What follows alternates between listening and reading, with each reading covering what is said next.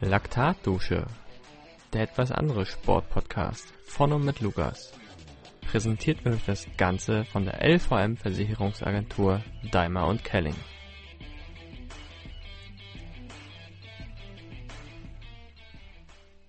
Moin Moin und herzlich willkommen zurück zur neuen Folge Laktatdusche. Ich habe euch ja in der letzten Folge versprochen, jetzt kommt wieder regelmäßig Stoff hier.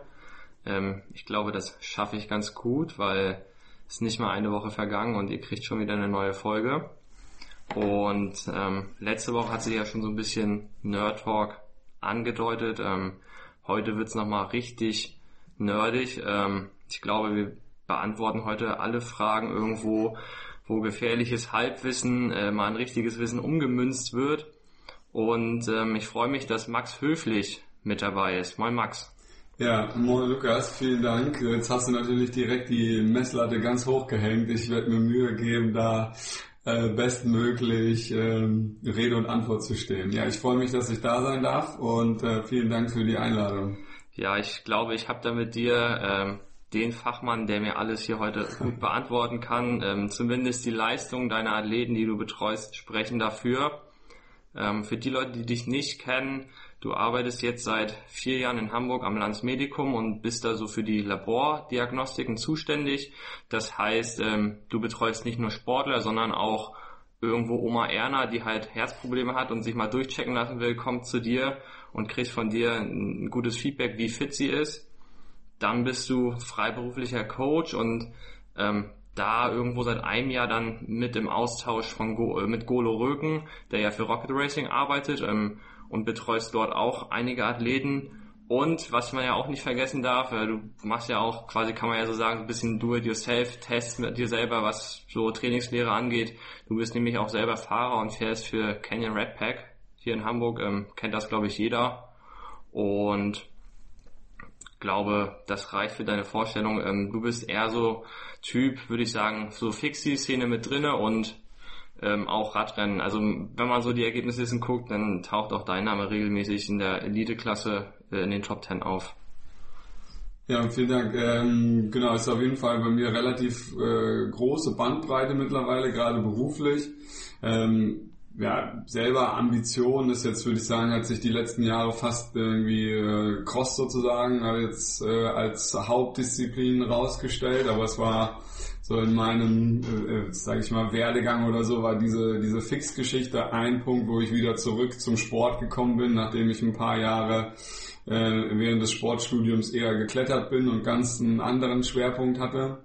Und das hatte mich damals so, als ich da in, in, äh, mit Red Race angefangen habe, ähm, war das so der, der Wiedereinstieg und dann war für jemanden, der gerne äh, akribisch und äh, gut trainiert, war dann natürlich äh, das Rennrad und systematisches Training schnell wieder dabei und dann ist, äh, als ich in Freiburg war, bin ich dann auch in diese klassischen Rennrad-Geschichten äh, reingerutscht. Genau. Direkt zwei Fragen dazu. Einmal zu dieser Fixie-Szene. Ähm, das ist wirklich starre Narbe, keine Bremse und du musst immer treten.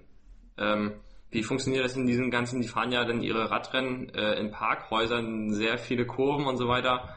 Ähm, ich, also für mich war das immer klar, okay, die fahren Fixie, aber ich dachte irgendwie, dass die vielleicht doch irgendwo nochmal eine Bremse haben oder so. Oder gerade ähm, Scanhouse Cup in Marlow gibt es ja auch seit mhm. einigen Jahren, wo er stattgefunden hat, dieses Fixie-Rennen ja. durch die Altstadt quasi. Du fährst den Berg hoch und fährst auf der anderen Seite den Berg wieder runter. Habe ich mal gewonnen. Ja, ähm, war das auch komplett ohne Bremse oder? Ja, also das ist so, das ist die eigentlich die die die äh, goldene Regel oder so. Es wird es glaube ich sogar gefährlicher machen, wenn dann noch eine Vorderradbremse oder so verbaut ist, weil du halt ähm, ja über dieses Kontern mit dem harten Gang, also du hältst im Grunde dagegen. Du beschleunigst halt nicht, trittst in, in dem Sinne nicht nach vorne, sondern hältst halt gegen und versuchst im Grunde über die Kette dann das Hinterrad zu bremsen. Und Leute, die da ein bisschen Übung haben, haben damit kein Problem, dann auch praktisch eine, eine Vollbremsung hinzulegen, das Hinterrad komplett zu blockieren. Und du kannst im Grunde, das ist das schöne Gefühl eigentlich dabei, wenn du im Kopf denkst, okay, ich muss irgendwie langsamer werden und trittst einfach langsamer, dann wirst du automatisch langsamer. Also das, das ist so das, was, glaube ich, so eine Zeit lang immer irgendwie so äh, Mensch und Maschine werden eins im Grunde so, ne, wenn man das so ein bisschen romantisch aufziehen will, aber wo das im Grunde in so eine Richtung geht und das Fahrrad äh, gehorcht einem sozusagen unmittelbar. Ja, aber das war für mich äh, aus meiner Bahnradsportlerzeit irgendwo immer so ein bisschen schwer vorstellbar, weil umso dicker der Gang wurde, umso schwieriger ja. war es, den nachher anzuhalten. Ja. Ähm, also fahrt ihr dann da eher kleinere Übersetzung von 48, 15, 48, 16 oder das ist immer, das muss man wirklich, also da wird immer viel rumgetüftelt und das ist so ein bisschen Pokergeschichte auch. Was ist das für ein Kurs? Willst du praktisch dann noch ein bisschen was für den finalen Sprint haben, wenn du irgendwie gewinnen willst? Oder willst du äh, besser aus den Kurven rauskommen? Also da hat man immer, ähm, ich bin ja auch diese Red Hook Dinger gefahren, die halt immer dann sehr schnell waren. Da musste man dann wirklich gucken, dass einem der Gang auch nicht ausgeht aus den, auf den Geraden. Ähm, die Bandbreite, die ich da benutzt habe, war immer so 48, 14 war so ein klassischer Gang für die schnellen Rennen.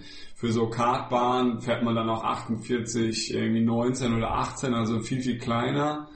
Ähm, bis hin zu diesem Red Race Fix 42, wo es halt so ein bisschen auf die Autobahn und praktisch nur geradeaus geht, wo es halt sehr, sehr schnell wird.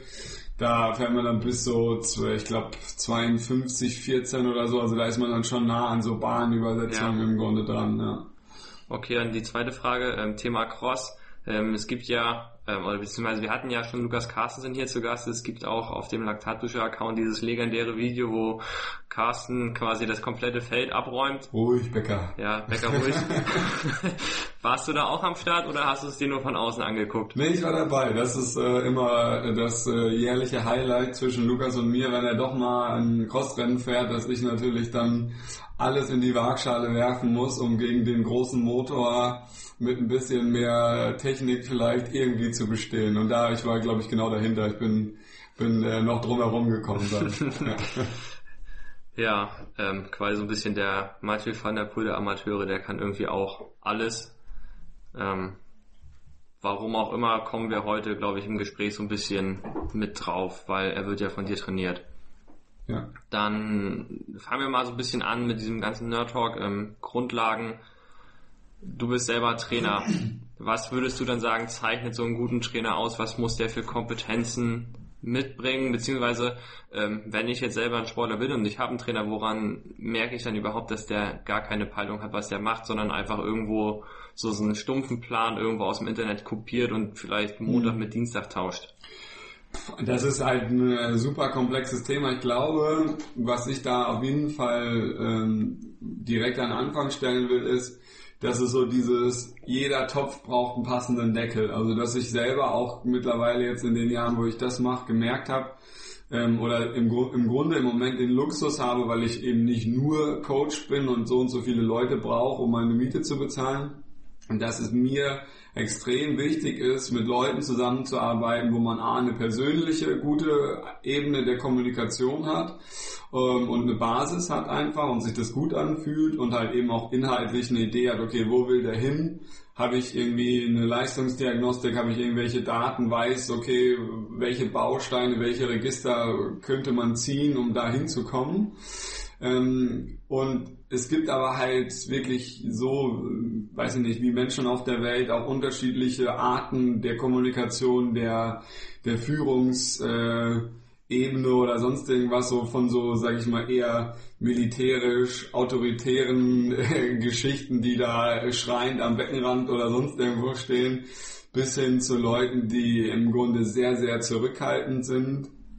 Und ich glaube, man muss auf jeden Fall jemanden finden jemanden suchen, wo man, wo man eine gute Zusammenarbeit ermöglicht. Also ganz unabhängig, sage ich mal jetzt von Fachwissen oder von solchen Sachen. Ne? Das ist im Grunde, würde ich fast sagen, mit das Wichtigste. Ja, also ich, ich sehe das auch mal so ein bisschen kritisch. Ähm, auf der einen Seite finde ich das halt irgendwo wichtig, so eine gute Kommunikation zwischen Trainer und Sportler zu haben, weil ähm, davon hängt nachher ab, wie gut kannst du den Plan umsetzen, beziehungsweise wie schlägt das Training an, weil das bringt dir ja nichts, wenn du halt irgendwo weißt, naja, jetzt die nächsten drei Wochen muss halt übelst VO2 Max geprügelt werden, aber der wird halt irgendwo krank oder fühlt sich halt müde und du lässt ihn das immer weitermachen, das funktioniert halt nicht. Ja. Ähm, und auf der anderen Seite ähm, ist das, glaube ich, wenn du nachher auf diese Ebene Bundestrainer kommst irgendwo äh, und du hast deine Kaderathleten, die du halt irgendwo auf Olympia vorbereitest, da musst du, glaube ich, so einen relativ einheitlichen Plan fahren, der halt nicht mehr auf die einzelnen Athleten irgendwo so ein bisschen abgeschnitten ist. Und das finde ich irgendwo schade, weil ähm, so ein Zitat vom deutschen Bundesbahnradtrainer bei den Sprintern ist ja, wir müssen dickere Gänge fahren. Mhm. So, aber was ist denn, wenn du halt nachher jemanden hast, der das gar nicht kann, der das muskulär nicht schafft, und dann spielst du den kaputt und dann ist das vielleicht sogar dein bester Mann, aber der kann diese Kraft nicht umsetzen. Ja. Ähm, das ist so das, wo ich mir manchmal wünsche, da muss man vielleicht mal drüber nachdenken und das auch auf Bundesebene ein bisschen individueller anpassen oder vielleicht auch sagen, naja, Bundestrainer ist gut, der gibt das halt irgendwo vor, aber für die Umsetzung sind halt immer noch die Vereins- oder, äh, weiß ich, persönlichen Trainer zuständig. Ja. ja, das auf jeden Fall. Also ich glaube, dass diese diese, diese individuelle Note, die darf nie verloren gehen. Also dann leidet, denke ich, immer die Qualität. Du kannst einfach nicht äh, das über einen Kamm scheren. Ich habe das jetzt auch wieder gemerkt, wir hatten über Red Race diese Swift Workouts über den Winter und ich wollte dieses Jahr nicht nur einmal in der Woche irgendwie ein Workout geben, so wie so ein Spinning-Kurs, sondern wollte das halt irgendwie auch in eine Struktur ähm, einbauen und dann kommst du halt ruckzuck in die Überlegung, wenn du dir jetzt vorstellst, okay, das äh, im Idealfall fahren das dann irgendwie vielleicht 100 oder 150 Leute, du wirst nicht jedem gerecht, das funktioniert nicht. Ne? Du musst im Grunde ähm, ist das genau der Ansatzpunkt. Ähm, ich sage immer, mittlerweile gibt es so gute äh, Trainings, Workouts, so Sachen, die du frei verfügbar überall einsehen kannst. Und ähm, da sind nicht Leute wie ich oder irgendwie wie auch, keine Ahnung, Dan Lorang oder so, die dann auf einmal irgendwelche Zauberintervalle hat, die keiner kennt und die auf einmal anschlagen wie Hulle so, sondern was halt der Unterschied ist, ist das, das Load Management, das, das Nachsteuern, das äh, individuelle Umsetzen ne? und dass du da eng dran bist und irgendwie äh, das im Grunde ähm, auf eine individuelle Ebene dann anwendest. Ne? Das ist, glaube ich, der Punkt. Ja, Messen, ich hatte jetzt gedacht, wenn ich bei Dan Lorang trainiere, dann werde ich wieder nächstes Jahr ein Frodeno. Kann man vielleicht, vielleicht tue ich der noch unrecht, aber äh, der, der hat bestimmt ein paar Sachen, die man, die man nicht kennt.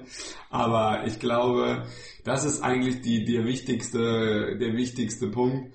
Ähm, ich hüte mich immer davor, Ergebnisse oder irgendwelche Sachen zu versprechen, sondern was ich immer sehr wichtig für diese Coaching-Geschichte finde, ist, dass man äh, ja diesen diesen Prozess und ein, äh, ein Weiterkommen, ein, wie auch immer das aussieht, im Grunde anstößt und entwickelt und ich konzentriere mich, versuche mich da immer auf die nächsten Schritte äh, zu, äh, zu fokussieren und mit dem Athleten zusammen. Das ist zum Beispiel was, was ich sehr wichtig erachte, dass die Entscheidung und auch das letztendlich das Commitment ähm, von dem Athleten letztendlich getragen wird. Das heißt, ich bin nicht als Coach der das Kindermädchen und laufe hinterher und sage, ey komm bitte die eine Einheit noch, morgen noch, bitte mach 30 Minuten bitte.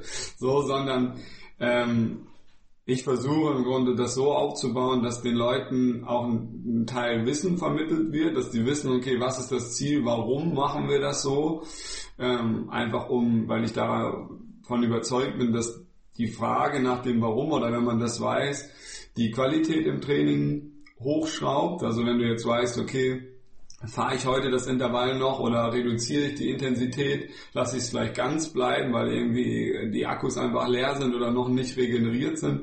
Das heißt, da, da will ich im Grunde mit den Athleten hin. Ja, weil äh, irgendwo bringt es ja niemandem was, wenn er nachher irgendwie völlig ins Übertraining reinkommt, weil er genau das macht, was du ihm aufgeschrieben hast. Ähm, was ich auch für mich persönlich gemerkt habe, was wichtig ist, wenn du halt irgendwo den Trainer mal wechselst und einen neuen Trainer findest, dass du halt so eine gewisse Übergangsphase hast. Also das ist ja jetzt nicht, dass du genau von Anfang an weißt, ey, bei dem schlägt er 30-30er an oder bei dem sind es eher diese 4x4 Minuten, die den vorwärts bringen, ähm, dass man so eine Übergangsphase hat, so, wo man rausfindet, was schlägt denn überhaupt bei dem an, was kann der gut, was ja. kann der vielleicht nicht so gut, dass das relativ schnell passiert durch halt so einen aktiven Austausch und dann kann man halt schrauben und da ist glaube ich halt das Geheimnis, dass man halt, wie du halt sagst, dass man das halt nachsteuert irgendwo. Vielleicht kann dann auch jemand mal 15 mal 30, 15 fahren oder so und das über drei Serien und braucht halt nicht diese 3 mal 13 mal, was ja so der Klassiker ist. Ja. ja, und vor allen Dingen, dass man halt, also das sehe ich genauso, und man muss im Grunde eine gemeinsame Basis und so entwickeln und sich zusammen auch erarbeiten. Und vor allem, was ich halt wichtig finde, ist, dass es halt am Ende oftmals auch eine Frage des Commitment ist. Das heißt, wenn du, du kannst nicht erwarten, okay, man wechselt jetzt den Trainer und dann in, in, in, in drei Monaten oder so ist mein Highlight-Rennen und dann muss alles stimmen. Man hat keinen Raum für Fehler, keinen Raum für, um auszuprobieren im Grunde. Das ist natürlich dann immer eigentlich ein, sag ich mal jetzt, Horrorszenario, ne? Ähm, und manche Sachen, äh, gibt es vielleicht auch mehrere Varianten oder mehrere Wege, das zu erreichen. Wichtig ist aber im Grunde, dass man ein halbes Jahr oder so diesen einen Weg letztendlich konsequent geht und nicht äh, sobald es auch irgendwie mal eine, eine, schlechte Phase oder eine schlechten Einheit gibt, die, die Flinte wieder ins Korn werfen, sondern das ist im Grunde auch so ein Ding. Ne? Und das ist, glaube ich, ähm, ja gerade auch vielleicht sogar schwieriger im Amateurbereich als im Profibereich, dadurch, dass halt viel äh, heutzutage einfach super viele Informationen verfügbar sind und die Leute natürlich, gerade wenn es nicht gut läuft, auch sehr empfänglich dafür sind, irgendwie sich noch das einzukaufen oder irgendwie die und die Sachen auszuprobieren. Oder dann kommt irgendeiner und sagt, irgendwie hast du schon mal so gemacht, hast du schon mal das gemacht und ruckzuck leidet dann im Grunde das Vertrauen in, das, in die Arbeit und in, in das eigene Können oder auch in den Trainer und dann kommt man auch schnell in, eine, in so eine negative Spirale vielleicht rein im Grunde. Ne? Ja, und dann hast du es halt irgendwo nachher als Trainer schwierig, das Vertrauen wieder zu gewinnen. Genau, oder, ja, oder hast vielleicht sogar gar keine Chance. Ne? Also das ist so, ja, absolut. Dann, wenn du quasi nachher irgendwo so, so eine gute Kommunikationsbasis mit deinem Sportler hast, ähm, und der auch vorbildlich immer dein, dein Training irgendwo abspurt und auch irgendwo dir sagt, naja, das funktioniert halt irgendwo nicht so gut oder das hat mich doch irgendwo mehr aus dem Leben geschossen, irgendwie war vielleicht zu doll. Ähm, wie steuerst du das über die Trainingsparameter, beziehungsweise welche Parameter sind da für dich als Trainer oder auch Sportwissenschaftler relevant, ähm, wo du dich wirklich drauf fokussierst, wo, woran du vielleicht erkennen kannst, okay, äh, vielleicht habe ich den da wirklich irgendwo ein bisschen gerichtet, ähm, war, war jetzt ein Fehler von mir. Ähm, und wie kann ich selber als Athlet, äh, wenn ich so mal auf meinen Garmin oder Training Peaks gucke oder Strava, äh, an welchen Parametern sollte ich mich da orientieren? Ja, das ist äh, ein sehr komplexes Thema, würde ich sagen. Also dieses Trainings Load Management, darum geht's ja dann vielleicht letztendlich oder so als Überbegriff, ist glaube ich immer noch oder heutzutage eine der großen ähm, schwierigen Bereiche und wo es auch immer noch nicht, auch meiner Meinung nach nicht den einen Goldstandard gibt, außer es ist jemand, äh, der ein Athlet, der ein gutes Körpergefühl hat äh, und eine gute Einschätzung über Jahre sich erarbeitet hat, dann würde ich das wahrscheinlich als den allerwichtigsten Parameter ansetzen. Ähm, ich selber benutze nicht zum Beispiel diese TSS-Geschichte in Training Peaks. Ähm, das ist im Grunde, ja, finde ich nicht, äh, wird der, der Komplexität dieses Organismus und dieses Fortschritts einfach nicht gerecht. Da können wir jetzt gerne ein bisschen näher reingehen, wenn du willst. Das ist im Grunde so die, die Grundannahme, die ja hinter diesem ganzen Power-basierten oder auch FTP, das wird jetzt im Grunde riesengroß, ist ja im Grunde, dass man dass man die Annahme nimmt, okay, 200 Watt sind immer 200 Watt. Ne, ja. Das ist im Grunde eine rein, ja, sag ich mal, physikalische Messgröße. Das ist eine Leistung, die erbracht wird und die ist natürlich immer gleich, ob es hoch oder runter, ob es Kopfsteinpflaster, Gravel, Mountainbike, wie auch immer. Aber die Annahme, und da gehe ich im Grunde nicht d'accord, ist im Grunde, dass die, der Aufwand für deinen Organismus, diese 200 Watt zu produzieren, auch immer gleich ist. Und das funktioniert meiner Meinung nach nicht. Das weiß im Grunde, würde ich sagen, kann man das auch relativ simpel äh, spüren, wenn man einfach mal versucht, äh, extrem lange Grundlagensachen zu fahren, dann ist im Grunde der Aufwand und die Anstrengung in Stunde 5 200 Watt zu produzieren nicht der gleiche wie in Stunde 1. Das sind, da gibt natürlich viele Faktoren, die da reingehen. Oder eben auch, wenn du eine, ein Rennen oder eine harte Einheit davor hattest, dann ist am nächsten Tag, äh, fühlt sich das einfach anders an und es ist auch eine andere Belastung. Man sieht es an der Herzfrequenz, an vielen Parametern. Und ähm, ja, diese, diese, sage ich mal, lineare Berechnung funktioniert in dem Sinne meiner Meinung nach nicht besonders gut. Nee, also bin ich voll bei dir. Also ich persönlich erachte TSS-basierte Trainingspläne auch eher für sinnfrei. Ähm, alleine deshalb, weil wenn ich nach TSS trainieren würde, dann könnte ich morgens nicht mehr aufstehen, beziehungsweise nach dem Aufstehen wäre ich dann halt in meiner Trainingswoche fertig, so ungefähr.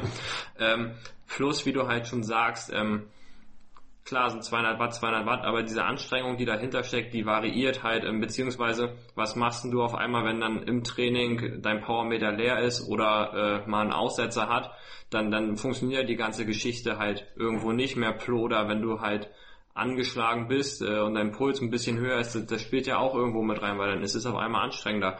Ähm, deswegen finde ich, ist das halt ein Riesenthema, wo ich halt jetzt auch niemandem zu nahe treten möchte, der halt voll auf dieses TSS schwört. Ähm, das ist halt irgendwo ein Parameter, aber ich, da gibt's noch zu viele Faktoren, die da mit rein spielen. Das ist halt wie, in der letzten Folge hatte ich ja mit dem David Schönherr über so Stride Run Pods mhm. gesprochen. Ähm, klar sind auch beim Laufen 200 Watt, 200 Watt, ähm, aber dadurch, dass halt hinter diesem Stride so eine Technik steht, dass das keine gemessene Leistung ist, sondern da ein Rechenalgorithmus hinter ist, der halt so variiert, äh, wie du den halt an dem Schuh befestigst, wenn mhm. du von einem anderen Schuh auf einen anderen montierst, ein bisschen anders, dann hast du halt auf einmal gleich eine andere Leistung. Ähm, deswegen, wenn das irgendwo, glaube ich, verallgemeinbarer wird, dass man da mehr Sicherheit hat, was so TSS überhaupt angeht, dann wird es vielleicht sinnvoll, aber so ist das, glaube ich, auch schwierig. Ja. ja, und das ist im Grunde, hm, glaube ich, man kann es halt nutzen, vielleicht, um, um wenn du jetzt in, in fünf Wochen V2 Max Block planst, um sozusagen eine Progression zu tracken, dass du halt einfach siehst, okay, jetzt im Vorfeld, ich plane das, ich vergrößere die Anzahl der Intervalle oder die Zeit in, in, in, äh, in diesem Hit Bereich im Grunde und hat im Grunde eine Steigerungsrate, dann siehst du das im Grunde in der Planung schon über diese TSS, aber praktisch retro, äh, retrospektiv würde ich immer, ähm, vor allen Dingen gucke ich auf die, die Zeit in den Herzfrequenzzonen, die, ähm, die geleistete Arbeit, also irgendwie Kilojoule, die gemacht wurden und gucke mir im Grunde eher Parameter an, die meiner Meinung nach ähm, ja, mehr oder näher an der individuellen oder an der physiologischen Leistung sind, als diese knallhart kalkulierten Geschichten, die dann eben rein über FDP oder Intensity Faktor, das ist im Grunde Normalized Power noch der komplexeste Wert in dieser Gleichung. Und dann ist es aber relativ simpel, die, das äh, zu berechnen. Und das ist im Grunde, glaube ich, äh, funktioniert nur bedingt im Grunde. Ja. Ja, und dann vielleicht noch so, eine zweite Anschlussfrage. Ähm, quasi so bei Strava oder Garmin oder sonst wo auf diesen Plattformen geht ja der Trend dahin, dass man das ja alles noch hochlädt, aber man blendet halt so diverse Parameter aus. Ähm, wenn ich mich jetzt als Laie da hingucke und ich gucke mir halt von meinem schärfsten Konkurrenten irgendwo die Trainingsdaten an mhm. und der hat nichts ausgeblendet, ähm, inwiefern kann ich da als Laie überhaupt was von ableiten? Also weil das ist ja auch sehr individuell, weil ähm, klar kannst du nachher gucken, wenn du das über mehrere Wochen dir anguckst, so die Trainings, kannst du vielleicht nachher irgendwo seine FTP abschätzen. Mhm. Ähm, aber auch gerade, ich bin ja auch so ein kleiner Kolibri, was Herzfrequenz angeht. Ähm, bei mir wäre das halt gar nichts. Also ich kann ja auch bei 30 Puls 170 haben äh, und dann denkt halt jemand, ich bin super unfit. Aber wenn halt vielleicht 170 für mich locker ist, dann täuscht es ja auch. Ähm, Gibt es da vielleicht irgendwo so einen Trick, wo ich als Laie von einem anderen was ableiten kann über seinen Fitnesszustand, beziehungsweise ähm, wenn du das siehst als, als Sportwissenschaftler mhm. ähm, und du fängst gerade neu an, mit jemandem zusammenzuarbeiten und der zeigt dir halt irgendwo sein Trainingsprotokoll. Was kannst du daraus ableiten? Ja. Ähm, also wenn man jetzt wirklich spezifisch auf Einheiten ranguckt, dann sind natürlich Einheiten äh, spannend, die maximal gefahren werden. Ne? Das ist natürlich schon für so eine Art Power Profile oder für so äh, Critical Power Sachen. Das ist halt was grundsätzlich Verschiedenes, wenn du ich würde da sehr stark separieren zwischen im Training versuchen wir das aufzuschlüsseln und über irgendwie metabolische Diagnostik und einzelne ähm, möglichst klare Trainingsreize auf einzelne physiologische Prozesse, das im Training zu setzen. Ähm, dennoch ist es natürlich am Ende so, oder um ein Rennen zu gewinnen, zählt dann wieder das, die Gesamtleistung, egal wie die sich zusammensetzt. Ob jetzt jemand viel über anaeroben Stoffwechsel ist oder einfach riesen Phosphatspeicher hat und einfach noch einen guten Sprint fahren kann, auch wenn der die ganze Zeit schon komplett am Limit ist. ähm, wenn man solche Werte hat, ist es natürlich immer spannend, sich im Grunde Bestwerte anzugucken und dann nicht nur über einen Wert, sondern eben, weiß ich nicht, fünf Sekunden, eine Minute, fünf Minuten, 20 Minuten, so diese klassische Profile-Geschichte. Das ist auf jeden Fall spannend. Ähm, wo ich fast mehr darauf achte, wenn es sozusagen jetzt wieder um, wo ist Potenzial, wo sind Baustellen und so weiter, äh, dann ist einer meiner Lieblingsparameter jetzt auch zum Beispiel bei, ähm, bei Training Peaks dieses Power äh, zu Heart Rate Ratio. Das ist im Grunde das Verhältnis von geleisteter äh, Leistung, also von, von Watt ähm, zu dem zur Herzfrequenz. Also im Grunde wie viel Leistung kommt pro Herzschlag raus, wenn man das so runterbrechen will. Und das ist zum Beispiel ein Parameter, ähm, den man sich anschauen kann über verschiedene Zeitintervalle oder ob das dann letztendlich dieses Verhältnis über eine lange Grundlageneinheit konstant bleibt. Also ob Herzfrequenz und Wattleistung ähm, ja, linear laufen oder ob es da einen, einen, Drift gibt im Grunde. Ne? Und das haben wir sogar, ich mit Golo oder auch, wir sind wahrscheinlich nicht die einzigen, aber dass wir das sogar nutzen im Training, im Grunde wie so eine Art Lit-Max-Test, dass man im Grunde schaut, wenn man jetzt die Leute so in diesem Grundlagenbereich, in diesem vielleicht obere Grundlagenbereich, wo es am Anfang noch kontrolliert ist, fahren lässt und dann nicht nur 10 Minuten fahren lässt, sondern das halt aufbläst in Richtung, weiß ich nicht, zweimal 45 Minuten und schaut, okay, was passiert dann mit der Herzfrequenz? Kann der das halten? Oder kommt es da zu Ermüdungserscheinungen und deswegen im Grunde auch zu einem Art Cardiac Drift oder so? Und das machen wir im Grunde, da kann man dann sogar so nutzen, dass man das umdreht und nicht die Wattleistung vorgibt, sondern ich würde da sogar mittlerweile so äh, rangehen, dass ich eine Herzfrequenz vorgebe und du dann im Grunde von mir die, die, die Einheit bekommst, die dann zeitgleich auch der Test ist, dass du zweimal 45 Minuten mit Puls 150 fährst. Und wir gucken uns an, okay, wie verändert sich oder wie konstant ist die Leistung in dieser Range, die du da bringst. Ja, also liebe Hörer, ihr merkt schon, das wird heute sehr nerdig hier. Ähm, ich würde mal sagen, wir sprechen noch einmal so über Trainingszonen-Bereiche, ehe wir noch mal ein bisschen in die Begriffe reingehen, ähm, weil das macht, glaube ich, jetzt somit am meisten Sinn, ähm, um den Rest, das wir hier so ein bisschen vorbereitet haben, deutlicher zu erklären. Es gibt ja verschiedene Trainingszonen, Modelle oder auch Bereiche. Das bekannteste ist, glaube ich, von Kocken, dieses oh, ich will jetzt nichts Falsches sagen, neun Zonen hat das, glaube ich, oder? Ähm, ja, ich bin auch nicht sicher, ich benutze das ehrlich gesagt nicht. Aber ja, ich glaube, also das ist so der, der klassische FDP-Aufteilung. Ich glaube, die wichtigsten sind irgendwie sechs und dann kannst du noch so ein bisschen Unterkategorien bilden im Grunde. Genau. Ja. Ähm, ja, da haben wir jetzt im Grunde die, die, äh, die große Schwierigkeit, ist FDP der Parameter, an dem man seine Trainingszonen orientieren sollte? Ja, nein, vielleicht. Ähm, das ist halt, äh, schieben wir vielleicht nochmal nach hinten. Das müssen wir uns auf jeden Fall über Schwellenkonzepte und das auf jeden Fall auch nochmal unterhalten, weil das im Grunde oftmals schon ein eine Fehlerquelle ist, wenn dein, dein, je nachdem, was man für einen Test macht, was man für eine Definition von Schwelle benutzt, wenn man jetzt im Grunde klassisch bei Ellen bleibt und sagt, okay, 20 Minuten all out, 95% ist dein Functional, Functional Threshold Power und dann gibt es dort eben diese klassische äh, Staffelung, was die, was die Bereiche angeht. So bin ich damals auf meine Masterarbeit gekommen, weil bei mir äh, Grundlage nach dieser Methode sich angefühlt hat wie, weiß ich nicht, Tempointervalle oder so und das einfach nicht funktioniert hat. Und ähm, was wir mittlerweile für sehr sinnvoll, also wenn ich wir sage, dann meine ich schon äh, Rocket Racing, Golo ähm, und die ähm, Julian und Hauke und mich, äh, was wir da im Grunde anwenden ist, dass wir die Herzfrequenzbereiche im Grunde in fünf Zonen unterteilen. Also gar nicht so fein detailliert. Im Grunde ähm, klassisch, sagen wir mal, oder wenn, wenn man Regeneration noch als Trainingszone mitnehmen will, dann wären es sechs. äh, im Grunde klassisch Easy Base, Easy Lit, wenn man so will. Dann wäre das eher so diese Upper Zone 2 Geschichte, also Richtung Fatmax in diesem Bereich, so dieses Cruise Tempo. Dann hätte man so einen, so einen mittleren Bereich, dann wäre man in der Schwelle und im Hit-Bereich. Das wären so die nach Herzfrequenz die, die Unterteilung. Und ähm, das kann man auch, egal würde ich fast sagen, auf welchem Leistungsstand die Athleten sind, gut anwenden.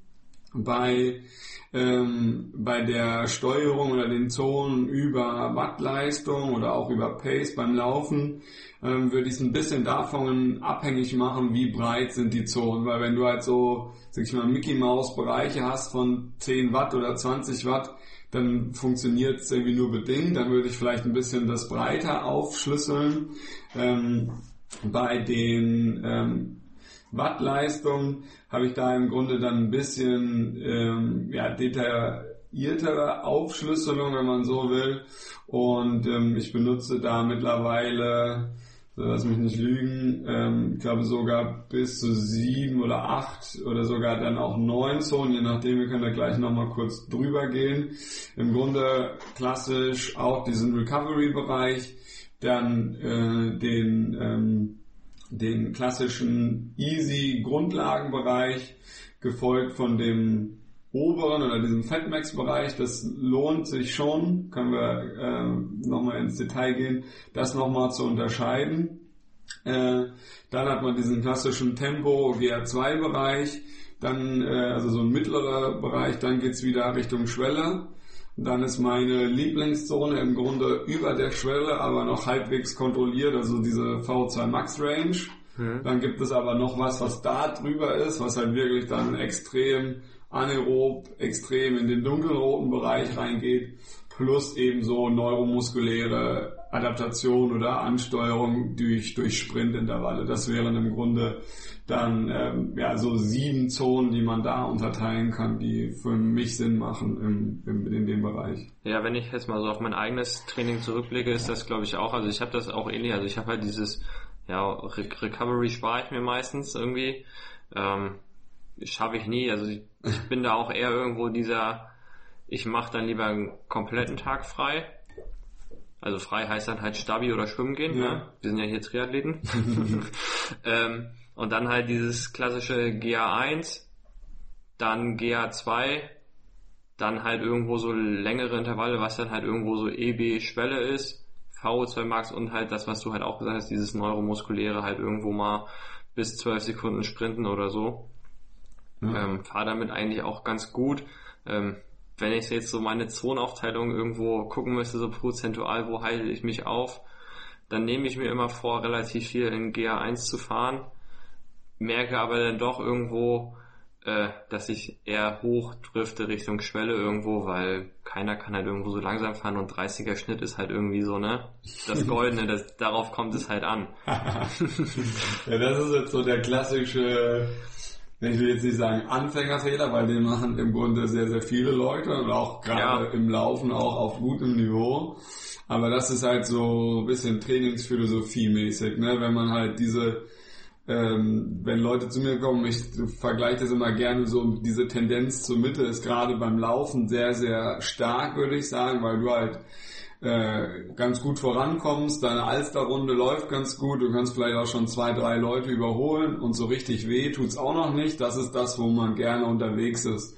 Was halt auch funktioniert, wenn du irgendwie ein, zwei Stunden unterwegs bist, wo es dann halt irgendwann hart wird oder auf die Ernährung ankommt, weil man schon eben extrem viel Kohlenhydrate umsetzt in diesem Mixbereich oder in diesem Mischtempo, äh, wenn es halt dann länger wird. Und da das ist im Grunde schon, also ich glaube, mit das größte Potenzial oder die größten, ähm, ja, oder wo man, wo man das Training auch unterschätzt oder den Reiz unterschätzt, ist so dieses wirklich äh, GA1 Fatmax äh, Tempo in diesem Bereich. Wenn man das eben schafft, gut zu treffen mit den Athleten und über längeren Zeitraum konsequent aufzubauen, ist das, glaube ich, ein ganz, ganz wichtiger Schlüssel für eine langfristige äh, Adaptation und Verbesserung. Ja, das, das Schlimme ist ja, ich weiß ja eigentlich, dass es völliger Blödsinn ist, was ich da mal mache, aber das, man rutscht halt irgendwo automatisch rein und ähm, jetzt in Anlehnung an eine der aktuelleren Besenwagen-Folgen, ich, ich bin, glaube ich, eher so Typ Alejandro Valverde, so halt relativ wenig im Training und im Wettkampf essen und wenn dir jemand sagt, naja, vielleicht solltest du mal mehr als zwei Riegel oder zwei Gels irgendwo ja. bei längeren Radeinheiten oder auch Radrennen oder Triathlons nehmen, dann könntest du vielleicht noch besser sein und wenn du dich dann noch vorher gut vorbereitet hast und nicht immer nur schon so in diesem GA2 bis Schwelle gefahren bist, sondern auch mal wirklich vernünftig Grundlage, dann könnte vielleicht aus dir noch was Besseres werden. So, das ja. ist ja ganz gut, weil das sieht man ja bei Alejandro Valverde gerade sehr schön, dass seitdem die da ihr Performance-Team umgestellt haben, fährt er wieder vorne rein und ja. Ja, das ist im Grunde, also Fueling ist auch ein, ein super spannendes Thema. Ähm, ich habe da immer eine ganz, ganz äh, Anekdote, die kann ich auch erzählen, weil sie schon ewig alt ist. Ähm, jemand kam zur Diagnostik und wir haben, wie gesagt, er wollte Transalp fahren, hatte irgendwie super schlechten Grundlagen, also hatte ganz gut oben raus, aber unten hat es halt super gefehlt. Und ich sogar, okay, wenn du jetzt irgendwie fünf Tage über die Alpen fahren willst, du brauchst Basis irgendwie, du musst da den Fokus drauflegen. Zeit war relativ lang, ja, alles klar, haben wir gemacht. Ich habe den nicht betreut, sondern ich hatte nur diese Status Quo Bestandsaufnahme und dann habe ich ihn praktisch in sein Schicksal entlassen. Ein Jahr später kam er wieder und ich habe wirklich an, er hat so gesagt, so Bilderbuchmäßig habe ich immer gemacht. Immer, äh, ich bin immer nüchtern gefahren, immer nur bis 130er Puls, immer nur in dem Bereich, wahnsinnig viel, 70% Gesamtvolumen immer da verbracht. Ich so, boah, mega geil, jetzt gibt's geile Werte.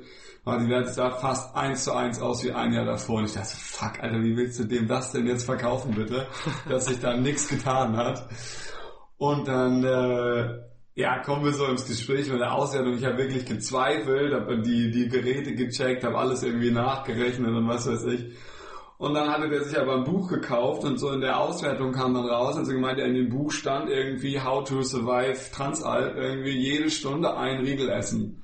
Hat er gemeint, ja, das habe ich konsequent gemacht. Scheißegal, was für ein Training, scheißegal, welcher Tag, was so. Der hat halt irgendwie ein Heidengeld an weiß ich nicht, die üblich verdächtigen Powerbar-Hersteller irgendwie investiert und hat halt bei jedem Training immer gefuttert ohne Ende. Und das ist halt im Grunde der Punkt, wo man wo man wirklich Rennen, das war halt die, die also How to Survive Transalp im Rennen, ne? also so, da ist halt dann das Fueling extrem wichtig. Ist auch bei manchen Hit-Einheiten extrem wichtig, wird da auch unterschätzt, dass zu wenig gegessen wird oder bei diesen mittleren Bereichen.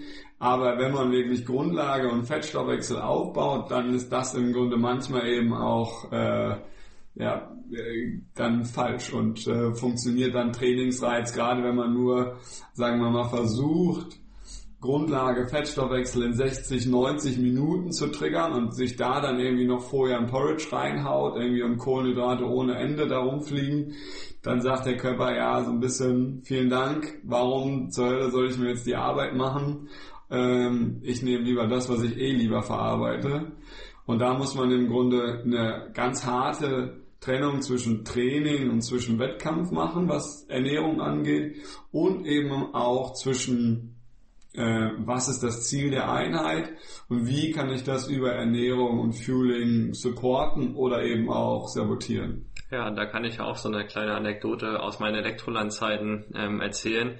Es gab auch jemanden, der sehr viel Wert auf Nahrung gelegt hat und dann gab es halt auch so eine goldene Regel, ja, bei, bei Rennen, die nicht ganz so intensiv gefahren werden, ein Gel oder ein Riegel pro Rennstunde. Und dann bei Rennen so Bundesliga, die halt doch eher richtig intensiv waren. Gerade halt hinten raus hieß es dann alle 30 Minuten ein Gel und ein Riegel. So, und dann ja. saß du halt dann so morgens vorm Start, wie er sich halt die kompletten Trikottaschen vollgestopft hat, so, und dann hinten raus so, mega so abgekackt ist, weil halt der Magen das halt gar nicht mitgemacht ja. hat oder beziehungsweise dann so in der entscheidenden Phase, wenn halt irgendwo nochmal das Tempo verschärft wurde, konnte er halt nicht mitfahren, weil er gerade am Essen war. ja. Das war halt auch so ein bisschen äh, lustig, wenn ich dann so gucke, ähm, Cottbus, Görlitz, Cottbus bin ich ja damals auch gefahren. Ich bin das, glaube ich, mit drei Riegeln gefahren, das Rennen. Ja, danke. So, jetzt im Nachhinein betrachtet würde ich sagen, das war zu wenig, ja. definitiv. Ähm, aber halt auch so eine Sache, wo ich halt draus gelernt habe, so und es bringt mich halt insofern weiter, ich kann halt problemlos eine 100 Kilometer Runde im Training fahren, äh, ohne dieses Notfallgel, ohne diesen Notfallriegel, mhm. weil mein Körper das halt gewohnt ist. Wo dann halt, wenn du mit anderen Leuten fährst, vielleicht gerade so Langdistanztraining, die machen das auch sehr gerne, so wirklich im Training jede Stunde ein Gel. Man muss also dieses nüchtern Training oder so, was jetzt da ja so ein bisschen äh, als, als vielleicht Spitze des Eisbergs sich dann rauskristallisiert, muss man meiner Meinung nach aufpassen mit dem, was wir gerade hatten, dieses Tendenz zur Mitte. Ne, das Tendenz zur Mitte bedeutet dann mittlere Mischtempointensitäten und eben auch einen hohen Verbrauch an Kohlenhydraten. Und das funktioniert oder das steigt mittlerweile, oder nicht mittlerweile, das steigt deutlich schneller an, als die meisten Leute das vermuten. Ne, wenn die sagen, okay, ja, ich GR1 fahre ich immer an der Obergrenze, dann hast du wirklich Leute, die in dem Bereich schon 80, 90 Gramm Kohlenhydrate verbrauchen. Und das ist genau dieser Moment, wo du sagst, okay, wenn du jetzt wirklich morgens nüchtern das, diesen, diesen Fettmetabolismus triggern willst, dann spar dir diese 20 Watt für die obere Grundlage, fahr halt wirklich solide im Fettmax-Bereich und hast einfach eine schönere Aufteilung zwischen viel Energie über Fett, wenig, möglichst wenig Energie über Kohlenhydrate, ist in dem Moment dann eben ein klareres Signal, eine klarere Stoffwechselaufteilung, als sozusagen mehr oder weniger eins zu eins Energie zu verbrauchen. Und das kann man eben auch übertreiben, ähm, wenn dann wirklich, da gibt's auch wirklich Stresshormone wie Cortisol und solche Sachen, die ausgeschüttet werden, wenn man den Körper dann in so eine Art Notstand äh, da reinfährt und der einfach nicht die ähm, Energiereserven oder die Kohlenhydrate, die Glucose hat, die er dann verarbeiten kann oder muss, weil die Intensität so hoch ist. Ne? Das ist im Grunde ähm, das Ding. Aber ist das nachher nicht auch so bei diesem nüchtern Training, ähm, wenn du zu lange quasi nüchtern fährst, dass es nachher auch irgendwo übertrieben wird, weil du sowieso in diesen äh, Kohlenhydratverbrauch reinkommst und man irgendwo sagt, was ich mal gelesen hatte, nach so 90 Minuten bis zwei Stunden spätestens irgendwo Kohlenhydrate nachfüllen, weil danach wird es halt quasi sinnfrei. Ja, das ist schon so eine ganz gute Grundregel. Das kann man natürlich individuell auch ein bisschen aufbauen, je nachdem, wenn man jetzt sich, ich weiß ich nicht, äh, auf ein Transcontinental Race oder so vorbereitet, dann kann man da vielleicht ein bisschen von abweichen oder halt Leute, die, ich meine so Keto-Athleten oder sonstiges, die werden der jetzt einen Vogel zeigen, die werden da einen Teufel tun und Kohlenhydrate reinschütten, aber ähm, ja, so als Grundregel würde ich sagen, das funktioniert ganz gut. Ähm, genau. Ja. Dann kommen wir mal so ein bisschen zu diesem spannenden Punkt, zu diesen ersten Begrifflichkeiten. Ähm, was ja oft in einen Topf gehauen wird, was man ja eigentlich nicht machen sollte, ist ja so die Definition von FTP und Schwelle. Das ist ja äh, für viele eigentlich das Gleiche, aber wenn man dann genau in die Literatur geht, ist es halt nicht mehr das Gleiche. Also mein gefährliches Halbwissen sagt irgendwo Schwelle ist 4 Millimol Laktat und FTP ist genau das, was du halt eine Stunde lang eigentlich an maximaler Leistung bringen kannst und Schwelle äh, eine Stunde, wo halt das Laktatniveau nicht wirklich ansteigt. Mhm. Ähm, ja, das ist auf jeden Fall ein, äh, ein wichtiges Thema, wo man sich, glaube ich, auch ähm, lange und ausgiebig mit beschäftigen kann, wenn man möchte. Ähm, ich glaube, grundsätzlich muss man immer aufpassen, äh, welche Definition man da benutzt und welche Begrifflichkeiten benutzt werden. Ist genau richtig. Ich würde sagen, FTP, das ist so mittlerweile irgendwie Common Sense, das ist im Grunde so diese einfach Critical Power über eine gewisse Zeit. Ähm, und das ist dann schon wieder ein bisschen individuell, wie lange kann man das am Ende wirklich fahren. Aber das ist im Grunde einfach zu schauen, okay, wenn wir sagen, ähm, 20 Minuten oder eigentlich müsste man 60 Minuten Test machen, all out 60 Minuten, dann würdest du im Grunde dein FTP mehr oder weniger direkt messen. Aber weil das kaum einer mental durchsteht, macht das keiner. Man fährt dann irgendwie 20 Minuten oder zweimal 8 Minuten oder irgendwie so einen RAM-Test oder so und versucht dann darauf auf diese 60 Minuten Leistung äh, zu schließen. Sei dahingestellt, ob das wirklich dann 60 Minuten zu treten ist, kann jeder mal gerne im Selbsttest hab, ausprobieren. Habe ich schon. Und? Äh, es war im März, wo das das erste Mal so windig war. Ich habe 48 Minuten geschafft. Danach war der Stecker wirklich ja. komplett. Und das ja. ist, genau, das ist auch so meine Erfahrung, die Range 40, 50. So, es gibt natürlich auch Leute, das ist jetzt, und da geht's dann wirklich eher um, also das würde ich die, ähm, als, als harte Unterscheidung einmal, einmal ähm, in den Raum stellen. Das heißt, das eine sind im Grunde diese Critical Power Werte. Das ist einfach nur Bruttoleistung über eine bestimmte Zeit. Das ist dann im Grunde egal, ob das eine Minute, fünf Minuten oder eben 20 oder eine Stunde ist.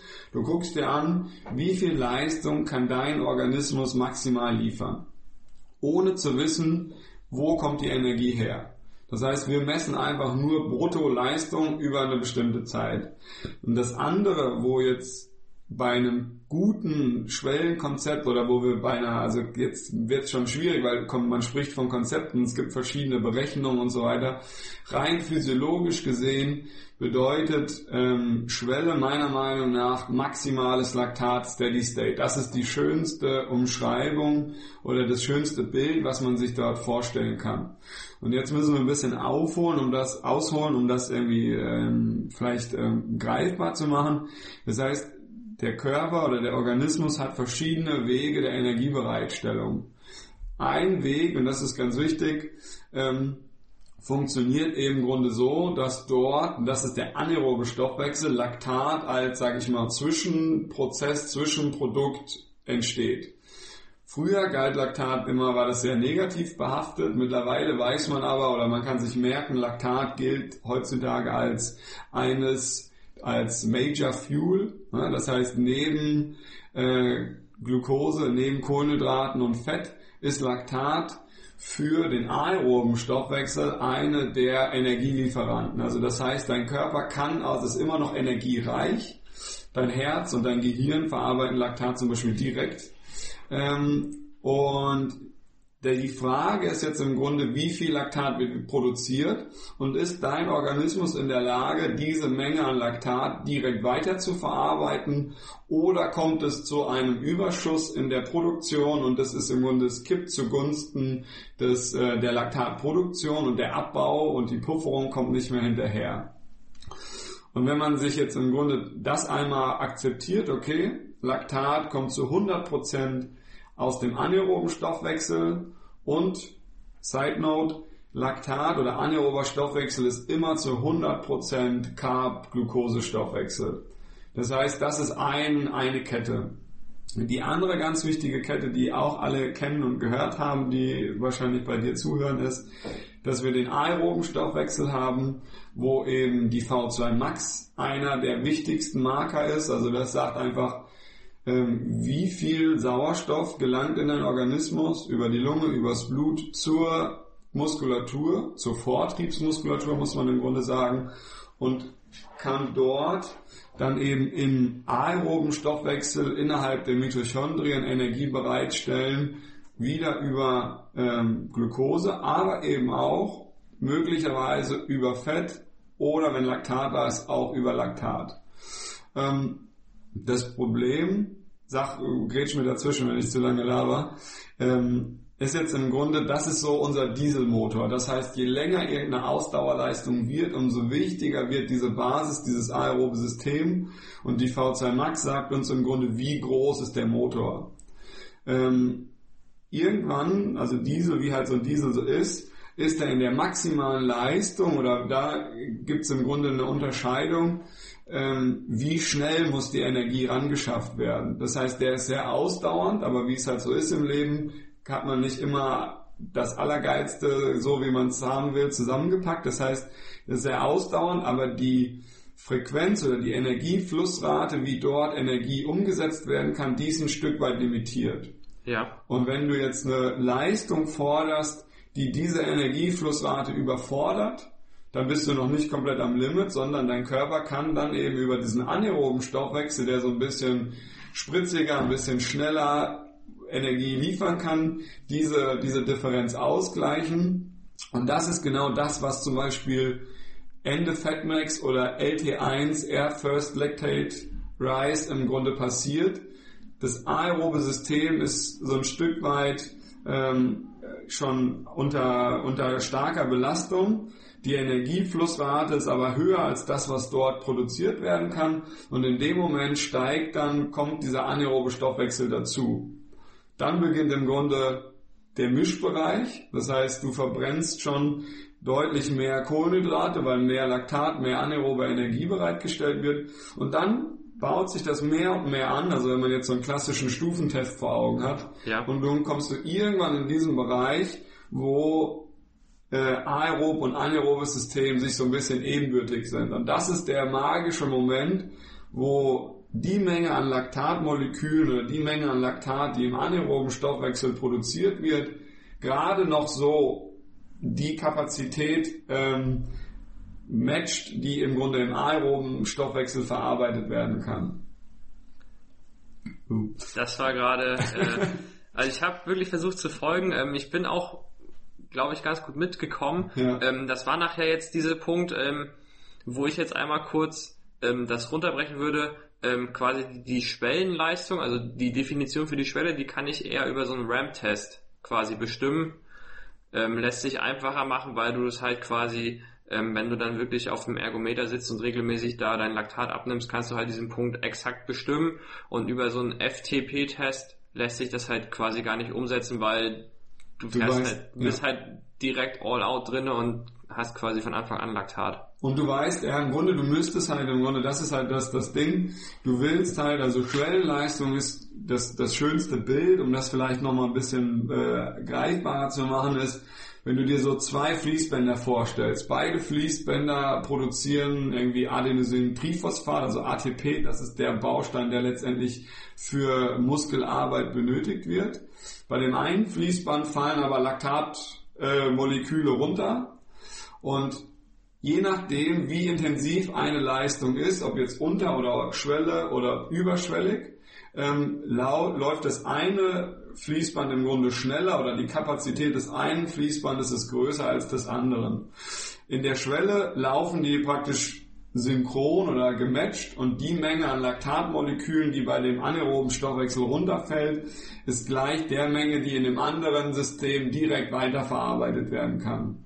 Das heißt also auch quasi, dass die Schwellenleistung ist eigentlich niedriger als die nach so einem FTP-Test. Ja, ja, auf jeden Fall. Also das ist im Grunde, kann man sich so vorstellen, ähm, das ist eh ein ganz wichtiger Bereich, diese ganzen Werte oder FTP, egal welchen Schwellenbereich man jetzt nimmt, suggerieren immer, okay, meine Schwelle ist jetzt 321 Watt. Das heißt immer, die Leute, manche Leute denken dann, okay, wenn ich jetzt 22, 322 fahre, bin ich drüber, wenn ich 319 fahre, bin ich drunter. Man muss das mehr, und das ist diese, das, was ich gerade versucht habe zu beschreiben, diese Übergangsprozesse, ist im Grunde was, was sich ähm, du bist nie rein aerob und kaum rein anaerob. Das heißt, man hat in der Regel immer einen Mischstoffwechsel und es ist immer eine Frage, wie ist die Zusammensetzung? Was ist, was überwiegt? Mhm. Überwiegt aerob, bist du unter der Schwelle, überwiegt anaerob, bist du über der Schwelle oder sind beide gleich stark, dann bist du im Schwellenbereich. Und es ist eher so eine, ja, so eine, so eine schwammige Geschichte, Prozesse, die laufen, die sich verschieben. Und je nachdem, das ist, glaube ich, den Punkt, den man, den man sich ähm, hoffentlich merken kann, ist, wie schnell, also diese Flussraten spielen eine ganz wichtige Rolle. Das heißt, wie schnell muss Energie rangeschafft werden? Und das sagt im Grunde oder diktiert dem Körper, welche Bausteine der Energiebereitstellung nimmt er jetzt. Kann er, kann er das über das aerobe System liefern? Kann er das über äh, die Phosphate liefern? Also wenn es zum Beispiel ganz kurz, ganz intensiv wird, man kennt es irgendwie von den Jungs, die ins Fitnessstudio gehen, machen Kreatinkur, das reicht für ein paar Sekunden hohe Höchstleistung, dann ist das erschöpft. Ja, und Geht irgendwas ein bisschen länger, dann kommt äh, der anaerobe Stoffwechsel. Und je länger irgendwas wird, desto ähm, wichtiger wird der, anaero äh, der aerobe Bestandteil der Energiebereitstellung, also diese Basis. also wenn ich das jetzt so rausführe, ist ja quasi nachher ähm, mit auch ein entscheidender Parameter für die Schwelle oder FTP die VO2 Max. Mhm. ähm, weil die dir ermöglicht, äh, wie viel maximale Leistung kannst du quasi für einen kurzzeitigen Zeitraum bedienen und wie schnell ist der Energiefluss dadurch? Oder war habe ich das jetzt? Vor allen Dingen, die, die VO2 Max ist halt der maximale Parameter des aeroben Stoffwechsels. Das heißt, VO2 Max sagt dir im Grunde, wie viel kannst du über die Atmung, über die Lunge, übers Blut zur Muskulatur bringen. Das heißt, das ist genau das, man kann sich das gut vorstellen. Höhentrainingslager, eben auch diese ganze Doping-Geschichte, die versuchen alle diese Sauerstoffversorgung der Muskulatur zu erhöhen. Je mehr Sauerstoff da unten ankommt, desto größer ist die Kapazität, die, die Energie, ähm, die du über dieses aerobe System bereitstellen kannst. Und es gibt im Ausdauerbereich, es gibt dort keinen Nachteil. Das heißt, je größer dieser Motor ist, umso besser. Und klassische VO2 Max Einheiten sind dann 3 mal 13 mal 30, 15 oder 4 mal 4 Minuten oder 4 mal 8 Minuten quasi, weil das so irgendwo die Grenze ist, wo das nachher aufhört. Ja, das ist sehr spannend. Die V2 Max oder diese Sauerstoffaufnahme kann man sich, denke ich, so, so ein bisschen vorstellen. Ähm, die funktioniert relativ ähnlich in der, in der Funktion, wenn du jetzt sagen wir mal in vier Minuten oder in fünf Minuten richtig hartes Intervall fährst, ist die ähnlich wie die Herzfrequenz. Das heißt, du fährst los, hast ab Sekunde eins meinetwegen jetzt 400 Watt anliegen, deine Herzfrequenz ist aber noch bei 130. Dann geht die Herzfrequenz peu à peu nach oben und dann hast du irgendwie kommst du nach 60 oder 90 Sekunden irgendwo auf den Wert, den du dann für diese Leistung, wo sich das irgendwo einpendelt. Das wird schon relativ hoch sein, wenn du so intensiv fährst.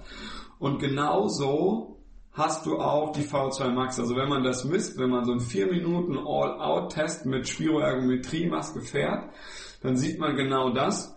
Am Anfang hast du so ähm, ist der, der, der aerobe Stoffwechsel, also wieder dieser Dieselmotor, noch nicht in der Lage, so viel Energie zu liefern, sondern es ist so ein bisschen verzögert, ähnlich wie die Herzfrequenz und kommt dann über die Zeit nach oben. Und die V2 Max ist im Grunde dann ähm, das Plateau an, an maximaler Aufnahme, was dort generiert wird. Das hat eine relativ hohe Korrelation mit so 5 und 6 Minuten Leistung. Okay, das macht ja jetzt nämlich auch Sinn, warum Garmin, wenn du so Einheiten fährst wie 4x4 Minuten oder 4x5 oder sowas, warum du danach meistens eine neue V2 Max hast, wenn du ja. dich richtig wegschießt. Ähm, das wäre so nämlich meine nächste Frage. Also ähm, eine aussagekräftige V2 Max, die muss gemessen werden. Man kann es mittlerweile auch erstaunlich gut äh, berechnen. Ähm, ich nutze da zum Beispiel äh, ganz klassisch den ähm, die Swift RAM Test zum Beispiel funktioniert gut. Äh, das heißt 100 Watt starten, jede Minute 20 Watt drauf. Ähm, Swift nutzt ja für die Bestimmung der, deiner Functional Threshold Power FDP 1 Minuten Peak. Und diesen 1 Minuten Peak kann man auch ganz gut nutzen. Voraussetzung ist natürlich immer bei diesen All-Out-Tests All-Out. Das heißt, wenn du einen schlechten Tag hast oder dir fliegt, was weiß ich, irgendwie eine, eine Wespe ins Zimmer und sticht dich und du hörst auf, hast du natürlich äh, einen Riesenfehler. Und das ist der, das ist der große Nachteil, wenn ich im Labor irgendwas messe, dann kann ich sehen, okay, bildet sich da das Plateau und nur wenn ich dieses Plateau sehe, dann kann ich von der V2 Max sprechen. Bei diesen All-Out-Tests und bei diesen Berechnungen ist im Grunde immer die Voraussetzung, dass du wirklich maximal ablieferst. Das ist also mental und auch für so eine, eine, eine ordentliche Belastung ich bin da immer erstaunt, wie viele Leute es gibt, die wirklich einmal im Monat so einen Test fahren. Also das, ich muss ganz ehrlich sagen, ich wäre da mental, glaube ich, nicht in der Lage, ähm, beziehungsweise wäre mir die Energie, die ich dafür verbrauche, zu schade. Ähm, aber du kannst es mittlerweile auch ganz gut berechnen, da waren wir. Ja, aber ähm, letzten Endes ist es ja dann so, weil dieses All-Out ja doch einen relativ großen Spielraum hat, beziehungsweise sehr leicht beeinflussbar, dass halt dieses, wenn Garmin dir halt nach dem Training sagt, ey, du hast jetzt hier 75er V2 Max, dass das eigentlich gar nicht so aussagekräftig ist, weil wenn du halt drei Tage später irgendwie locker fährst und du bist halt noch so im Arsch von dem Test, den du gemacht hast, dann fällt sie auch relativ schnell wieder Genau, also du, das ist halt bei diesen Sachen immer das Ding, du kannst diese Berechnung, das wollte ich gerade damit sagen, ne, du kannst diese Sachen dieser Algorithmus oder diese, diese Automatismen sind im Grunde nur so schlau und so gut wie die Daten, die sie bekommen. Das heißt, wenn du jetzt aus Scheißdaten, weil du irgendwie nicht all out fährst oder weil du halt irgendwie sonst irgendwas eine V2 Max berechnet, ist die V2 Max auch völliger Mumpitz. Wenn du jetzt im Grunde aber äh, einen sehr erfahrenen, guten Athleten hast, der sich gut über so einen 20-Minuten-Test pacen kann und der on top noch eine, äh, eine Rampe fährt und du die V2 Max äh, gut berechnen kannst, dann kannst du damit natürlich schon viel, viel besser arbeiten. Aber das Problem an dieser Sache ist im Grunde, dass du mitunter nur wenige Messpunkte oder wenige Datenpunkte hast und sich Fehler einfach extrem stark auswirken. Das heißt, bist du nicht Vollgas gefahren, war der Powermeter schlecht kalibriert, ist irgendwas passiert. Das heißt, du hast nur Power und Zeit und jeder Fehler ist im Grunde, wirkt sich stark aus und du hast halt im Grunde dann keine Möglichkeit, ähm, nachzusteuern. Wenn ich jetzt im Labor einen Test mache und sehe, okay, der hat vielleicht sein, sein Plateau gar nicht erreicht, warum auch immer, dann kann ich das berücksichtigen und kann, kann mir angucken und kann trotzdem die Schwelle bestimmen aufgrund von irgendwelchen anderen Parametern oder Tests, die ich gemacht habe. Das heißt, meine Labordiagnostik ist mittlerweile so aufgebaut, dass du jeden einzelnen Parameter versuchst direkt zu messen. Du kannst sie mittlerweile aber auch berechnen. Das heißt, jetzt haben wir sozusagen so einen Dreisatz oder so einen Dreiklang, die maximale aerobe Leistungsfähigkeit über die V2 Max, die Schwellenleistung und der dritte Parameter in diesem Bund ist die maximale Laktatbildungsrate, VLA-Max, die im Grunde ähnlich wie die äh, Sauerstoffaufnahme für den aeroben Stoffwechsel dir sagt, okay, was kann dein anaerober Stoffwechsel maximal liefern und leisten an Leistung. Ja, da vielleicht bevor wir zur Fauler Max kommen, noch eine Frage. Ähm, nur weil jemand eine höhere VO2 Max hat als ich, ähm, heißt das gleichzeitig, dass er auch quasi schneller fährt, beziehungsweise besser ist als ich, oder ähm, ist das halt auch nachher wieder ein bisschen typabhängig, wie kann er quasi diese maximale Leistung abrufen, umsetzen über einen längeren Zeitraum? Genau, es ist halt immer eine, eine ähm, ist ja wieder nur, du, wenn du nur auf die V2 Max guckst, es geht natürlich, je mehr, desto besser. Und ein großer Motor, habe ich gesagt, es gibt da keinen Nachteil. Also das ist das, was man auch im Training langfristig versucht, immer weiter aufzubauen. Und wo es, wie gesagt, keine, keine Nachteile gibt. Im Gegenteil, jemand mit einer hohen V2 Max kann zum Beispiel dann auch schneller, besser Laktat abbauen. Wenn man jetzt, das ist jetzt so ein bisschen Transferaufgabe, wenn man gerade noch dabei geblieben ist. Das heißt, Laktat als Major Fuel, je größer der Motor ist, desto besser kann der natürlich dann auch, wenn viel Laktat da ist, das verstoffwechseln und eben umsetzen. Alternativ auch eine hohe VO2 Max bringt auch immer Potenzial für eine für einen hohen äh, Umsatz an, an äh, Fettmetabolismus, weil du natürlich einfach einen großen Motor hast.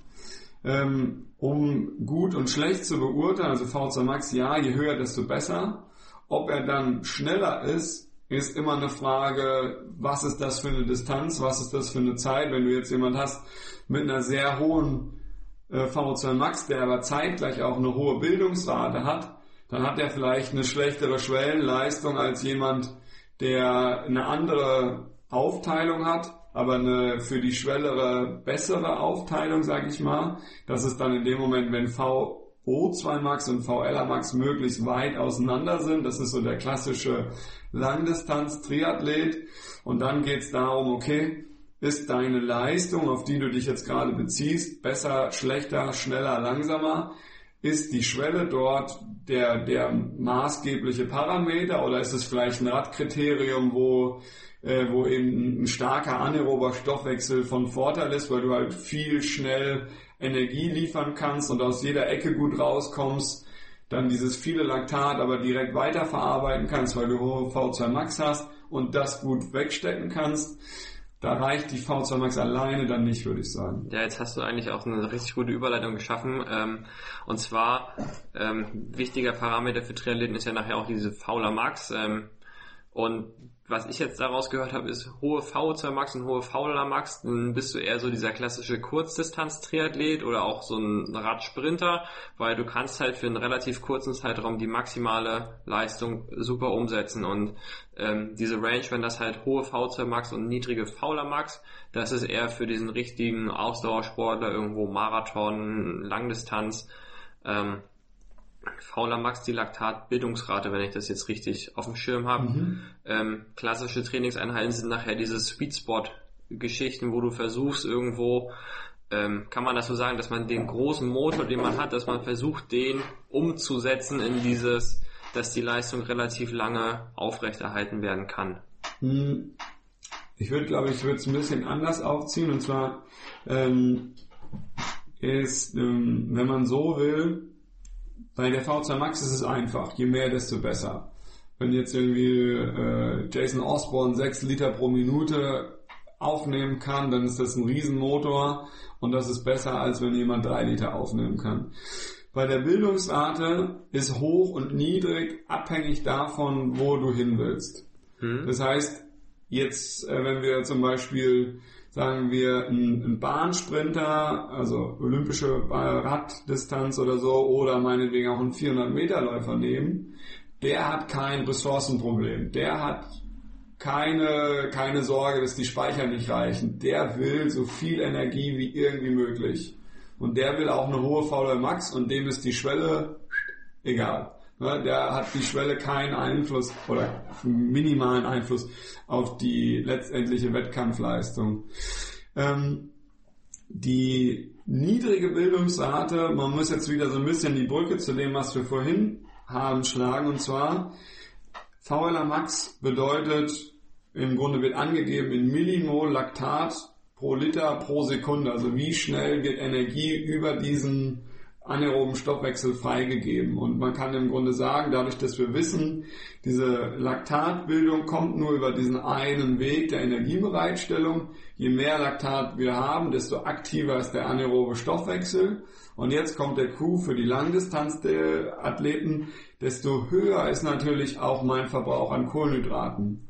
Und wenn du jetzt eine Disziplin hast, wo, wo es am Ende darum geht, mit den Kohlenhydraten oder möglichst ökonomisch zu sein, Dort ist dann auf einmal eine niedrige Bildungsrate wichtiger als diese maximale Leistung, weil du einfach über längeren Zeitraum mit den knappen Kohlenhydratspeichern und das ist wirklich auch eine grundsätzliche Information. Das heißt, äh, die Speicher, die Menge an Energie, die du über Glucose gespeichert hast oder dann eben auch über Gels und so weiter aufnehmen kannst, Du kannst den Verbrauch, dieses Leeren der Speicher immer nur abpuffern. Du kannst bei intensiven Leistungen das niemals äh, im Grunde matchen. Das heißt, das ist im Grunde dann wieder diese, sage ich mal, konservative Radintensität äh, bei einem Langdistanz-Triathlon, dass du das im Grunde richtest danach, wie viel Gramm Kohlenhydrate kannst du aufnehmen. Und du hast es vorhin gesagt, das muss man im Grunde testen. Das heißt, ich weiß dann, okay, irgendwie vielleicht 90 oder 100 oder mittlerweile geht man teilweise sogar auf über 100 Gramm pro Stunde.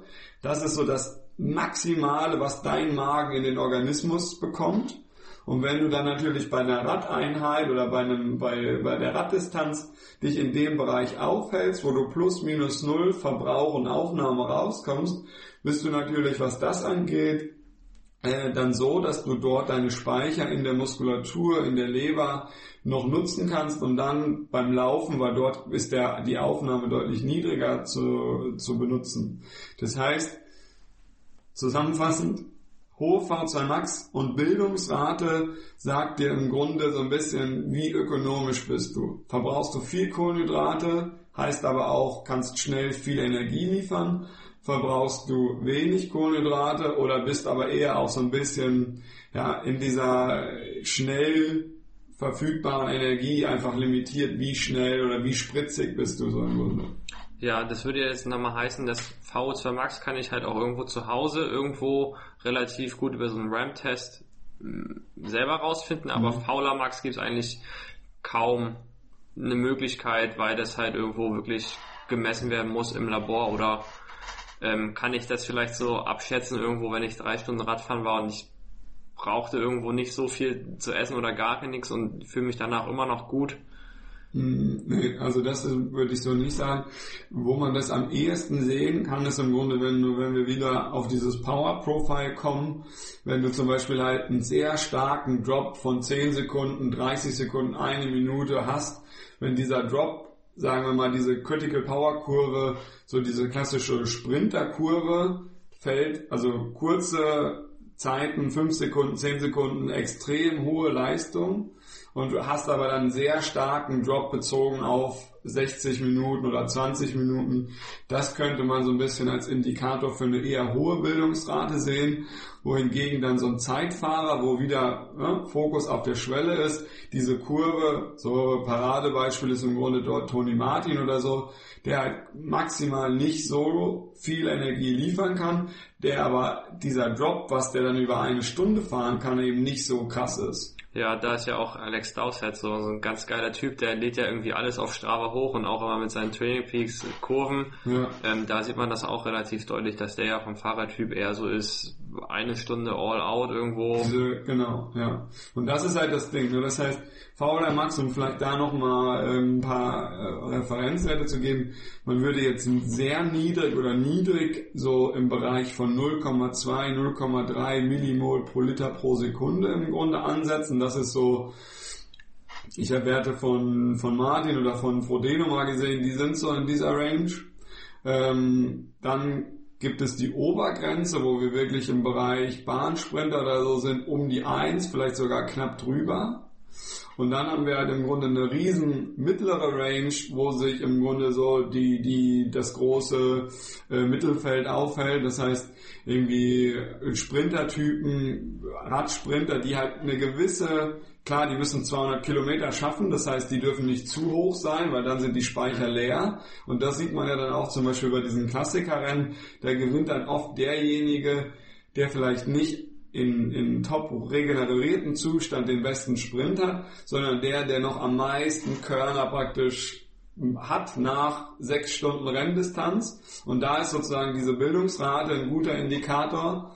Je niedriger der ist, desto ökonomischer bist du, aber natürlich auch ähm, muss man gucken, Geht wenn halt die Spritzigkeit verloren. Genau, wenn es zu niedrig ist, dann gewinnst du den Sprinter auch nicht mehr, weil nicht mehr genug Leistung rauskommt. Ne, das ist im Grunde so diese Range und dann weiß man, okay, 06, 07, 08, das ist so was, wo sich so äh, Sprinter aufhalten. 05, 06 ist so eine klassische mittlere Range im Grunde.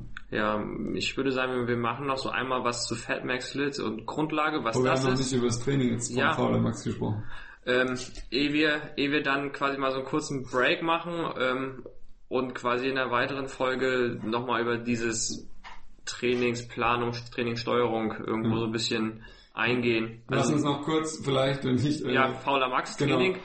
Ähm, das sind dann halt irgendwo, zumindest mache ich das so oder habe ich so meine Definition davon, dass es halt irgendwo nachher alles, was so länger als 10 Minuten wird, was halt so knapp unter der Schwelle ist, so dass, mhm. dass das irgendwo Richtung fauler Max geht und dann siehst du halt auch so relativ an deinen Trainingskumpels immer so, ähm, ob die eher so Typ sind, hohe fauler Max oder niedrige, weil denen fällt das dann halt extrem schwer und ähm, ich für mich, ich fahre halt lieber irgendwo 15 Minuten irgendwo knapp unter der Schwelle äh, und fühle mich dabei wohl, als irgendwo halt 10 mal 30, 30 und komme nachher auf den gleichen Wert vielleicht aber das tut mir mehr weh. Das wäre ja vielleicht auch so ein Indiz, wo ich sagen kann, dass meine Fauler Max eher niedrig ist, also eher so Typ Zeitfahrer, Langdistanz irgendwo. Absolut, also das ist ein super spannender, äh, aber leider nochmal weiteres, kann man was beschieben wir. Also im Grunde für verschiedene Typen, verschiedene V2 Max Intervalle, verschiedene Trigger. Ähm, für die VLA Max, also für diese Bildungsrate, ist noch ganz spannend, wenn man sich eine Sache äh, mit ins Boot holt, und zwar die verschiedenen Muskelfasertypen, die wir haben. Also ganz grob kann man im Grunde Slow und Fast Twitch Fasern unterscheiden. Äh, man sagt auch, und das finde ich eigentlich ein sehr schönes Bild, rote und weiße Fasern. Ja. Rot im Grunde Slow Twitch. Das ist im Grunde das, wo, wo viel durchblutet, wo die meiste äh, oxidative, also die sehr stark oxidativ im aeroben Stoffwechsel arbeiten und diese, äh, sage ich mal, die auf dieser Dieselseite sind. Die schnelleren Fasern, wie man es auch im Kraftsport und so weiter braucht, die sind die, die äh, schnell viel Energie liefern, aber eben auch im Umkehrschluss viel Laktat produzieren, viel Kohlenhydrate verbrauchen. Und ähm, das ist jetzt so, dass wenn du jetzt im Grunde super easy lit fährst, dann haben wir im Grunde den Hauptteil der Energie über den aeroben Stoffwechsel, über diese Slow-Twitch-Fasern und erst ab einer gewissen Intensität wird dein Körper ähm, getriggert oder äh, ja, wird im Grunde dieses Zuschalten dieser schnelleren Fasern benötigt. Und das ist im Grunde auch das, wo dann der, der Laktatstoffwechsel oder Laktat zum ersten Mal wirklich an oder mehr und mehr dazukommt. Und ähm, diese VLR Max Geschichten kann man sich jetzt überlegen, okay, hoch oder niedrig. Hoch trainieren ist relativ simpel. Du lastest diese schnellen Fasern maximal aus. Das sind wirklich Sprints auf dem Rad und auch wirklich, sage ich mal, wirklich äh, Sachen, die hart ins Laktat gehen. Also du willst die, denen beibringen, schnell viel Energie zu, zu produzieren. Mit langen Pausen, dass du wieder zu Kräften kommst. Das heißt zum Beispiel, äh, ja, irgendwie progressive Sprints ab 15, 20, sogar 30 Sekunden all out oder eine Minute mit sehr langen Pausen. Ja, wir sind früher auf der Bahn, als ich noch Sprinter war, sind wir halt so 500 Meter SB ja. gefahren. Das war halt irgendwo, je nachdem wie fit du warst, wie das Wetter war, in Rostock auf der Radrennbahn zwischen 33 und 28 Sekunden so im ja, Millionenbereich genau. mit ich glaube, 20 bis 25 Minuten Pause. Also wir haben halt eigentlich mehr Pause gemacht, als dass genau. wir trainiert haben. Das ist super spannend. Ne? Also das ist im Grunde und auch vor allen Dingen, was man, wo man aufpassen muss, was diese Definition, wenn wir jetzt zum Beispiel Sweet Spot und Kraftausdauer auf dem Rad benutzen, ähm, Kraftausdauer im Fitnessstudio ist meistens irgendwie so 20, 25, vielleicht 30 Wiederholungen, ist aber von der Dauer und von der Belastung der Muskulatur eher in diesem laktaziden, sehr intensiven Stoffwechsel. Also da wird dann wirklich viel Laktat produziert. Und das ist im Grunde was, was auch die VLR Max eher triggert, eher nach oben bringt. Äh, also einfach maximale Auslastung der Muskulatur, gut versorgt, viel Kohlenhydrate, um den Stoffwechsel wirklich zu triggern. Um das zu reduzieren, hast du ganz richtig gesagt, braucht man jetzt nicht diese ganz, ganz Low-Intensity-Geschichten, sondern man muss in diesen Bereich gehen, wo diese schnelleren Fasern schon anteilig anfangen mitzuarbeiten und will denen dann im Grunde beibringen, okay, ihr müsst jetzt nicht nur einmal Vollgas, sondern ihr müsst jetzt 10, 15, 20 Minuten Energie liefern und das irgendwie auch wiederholt, um dann den im Grunde die so ein bisschen ökonomischer zu machen. Und da kann man im Grunde auch noch ganz äh, gut diese Kraftausdauergeschichten auf dem Rad jetzt mit reinbringen, also Low Cadence Work mit ähm, ja, submaximaler kontrollierter Belastung, aber eben durch diese kurzzeitigen hohen Pedalkräfte äh, werden diese schnelleren Fasern früher aktiviert. Ja, das ist ja auch nochmal so, ein äh, guter Punkt. Viele denken ja auch, Kraftausdauer auf dem Rad ist wirklich Krafttraining, dass wir irgendwo äh, mehr Muskelkraft bilden, aber das ist ja eigentlich auch eher so ein äh, Phänomen, sondern das geht ja eigentlich eher so in dieses äh, Laktatbildungsrate-Ding mäßig mit rein. Und was wir früher mal gesagt haben, als, wir, als ich noch zu Sprinterzeiten unterwegs war, du kannst halt irgendwo von langsam zu schnell, das geht nicht. Also von den Muskeln her, aber von schnell zu langsam geht halt immer relativ gut. Ähm, das ist halt auch irgendwo vielleicht da wichtig. Ist besser äh, zu trainieren auf jeden Fall, ja. Äh, zu, zu wissen, dass man jetzt nicht, wenn man jetzt weiß, dass man mehr diese langsamen Muskeln hat, dass man da versucht, zwanghaft sich die schnellen, die weißen irgendwo ja, also das ist im Grunde wird das über die, die Neuronen, also die Ansteuerung im Grunde letztendlich ähm, bestimmt, was ist das für eine Faser, wie funktioniert die und das ist äh, sehr viel schlechter zu trainieren als diese, also du kannst diese schnelleren Fasern ausdauernder machen. Umgekehrt ist es äh, ja eben auch viel Veranlagung, wie viel schnelle Faserntypen hast du von Haus aus im Grunde. Ähm, du kannst es natürlich auch triggern, auch diese neuronalen Geschichten. Ist lustigerweise was, wenn wir über gleich über Trainingsplanung nochmal sprechen, was was mit am schnellsten adaptiert. Das heißt, wenn du wirklich so knallharte Maximal- oder Sprungkraft oder sowas machst, ähm, das ermüdet extrem schnell, aber es ist, passt sich auch relativ schnell an, aber natürlich nur in der Range, die, die zur Verfügung ist. Ja, dann vielleicht jetzt, bevor wir hier diesen Cut machen, ähm, ich habe das so ein bisschen im Skript formuliert, ja, so Fatmax, Lit, GA1, irgendwo vielleicht nachher alles das gleiche in unterschiedlichen Sprachen für unterschiedliche äh, Sportarten, weil wenn du halt dich mit Radsportlern unterhältst, da ist ja so Lit oder Fatmax kennen die meisten gar nicht. Da gibt es halt GA0, GA1, GA2. Ja. Äh, wenn du dich mit Triathleten unterhältst, GA1, was ist das? Ähm, ist es nachher irgendwo so alles mit das gleiche oder gibt es doch so kleinere Unterschiede, wie zum Beispiel, dass ja so Fatmax eher wirklich dieses Stoffwechseln ist, dass man wirklich äh, unter 50% der Leistung fährt und auch unter der Herzfrequenz, wenn ich das richtig verstanden habe. Hm, ja, es ist so spannend. Im Grunde würde ich das wieder an physiologischen Prozessen ab, davon abhängig machen. Äh, also im Grunde, je, je breiter, je, je, je besser dieser aeroben Motor läuft, desto höher wird dann potenziell auch Fatmax. Und so eine ganz grobe Unterteilung wäre im Grunde, okay, wir sind regenerativ, fühlt sich nicht nach Training an, ist wirklich super easy, ist eher einfach Kreislauf ankurbeln, Durchblutung ankurbeln, äh, um, um äh, regenerative Prozesse zu, zu unterstützen. Dann haben wir diesen, ähm, ja, sag ich mal, Easy-Lit-Bereich oder GR1-Bereich, wenn man so will. Das ist aber wirklich auch immer eine Definitionssache. Im Grunde ist das immer in dieser Moment, wo du schon ein bisschen äh, ja, aerobe Arbeit verrichtest, wo aber der Hauptteil aerob geliefert wird und wo die, die Mitochondrien oder diese aeroben Prozesse auch noch nicht komplett ausgelastet sind. Das ist im Grunde schon ein guter Bereich, viel Fettstoffwechsel, minimal Laktat ähm, um, um wirklich viel, um diese Basis auszubauen. Wo das dann letztendlich genau ist, ist sehr individuell. Da muss man sehr vorsichtig sein mit diesem pauschalisierten mhm. 50, 60, 70 Prozent. Das kann bei guten Triathleten auch 75 Prozent oder man kann das je nachdem, macht man das an der Herzfrequenz, an der Schwelle, welche Schwelle hat man definiert. Also das ist im Grunde immer schwierig. Ähm, dann gibt es im Grunde, das würde ich machen, das ist diese Phase am Anfang, wir erhöhen die Leistung und das aerobe System ist noch nicht ausgelastet, das heißt das aerobe System fährt langsam hoch und der Fettstoffwechsel baut sich auf, wird noch größer und dann erreichst du irgendwann diesen Fettmax.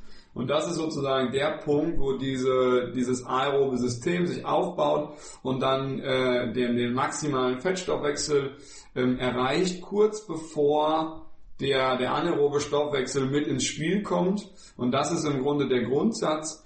Ähm, sobald dieses Laktat ins Spiel kommt, also Lactate pushes fat out of metabolism. Das drückt, also wenn dann Laktat freigesetzt wird, entsteht, dann wird im Grunde das Laktat in dem aeroben Stoffwechsel ist immer noch kontrolliert, wird in dem aeroben Stoffwechsel weiterverarbeitet, damit der pH-Wert konstant bleibt, damit alles kontrolliert bleibt. Aber das nimmt im Grunde, wenn man das jetzt so formulieren will, ähm, Kapazitäten, aerobe Kapazitäten in Anspruch, die dann nicht mehr dem Fettstoffwechsel zur Verfügung stehen. Das heißt, ähm, GA1 oder Easy GA1 bis zum maximalen Fettstoffwechsel. Fettmax ist dann wirklich diese Range, wo der Fettstoffwechsel maximal wird, bis hin zu dem Moment, wo LT1, also wo Laktat anaerob zum ersten Mal wirklich aktiv wird.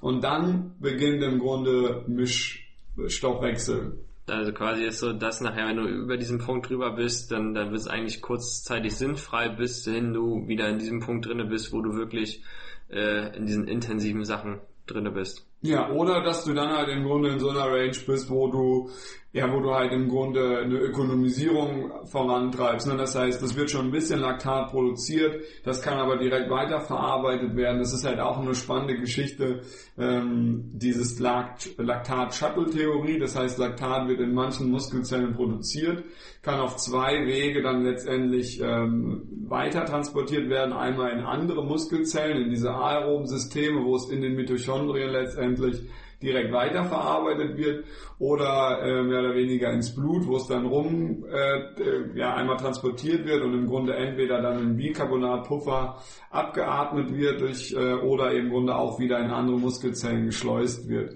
Und das ist schon dann auch was, wenn man so zum Beispiel ja, Richtung Ironman Wettkampf Pace im Grunde, dann ist das zum Beispiel in dieser Fatmax Range oder dann knapp drüber, äh, je nachdem wie offensiv man da pacen will, ist das dann auch was, wo man, wo man das wunderbar nutzen kann, sagt, okay, wir fahren jetzt in dieser Range äh, Ironman Wettkampf Pace auf dem Rad, äh, 3x30, 3x40 Minuten in Aero-Position. Du versuchst schon die Aufnahme, die Ernährung eben auch zu testen und man, man ökonomisiert das, man schleift das so ein bisschen ein. Das ist schon auch sinnvoll, aber dann eben im Grunde nicht mehr mit dem vorderrangigen Ziel Fatmax zu verbessern im Grunde.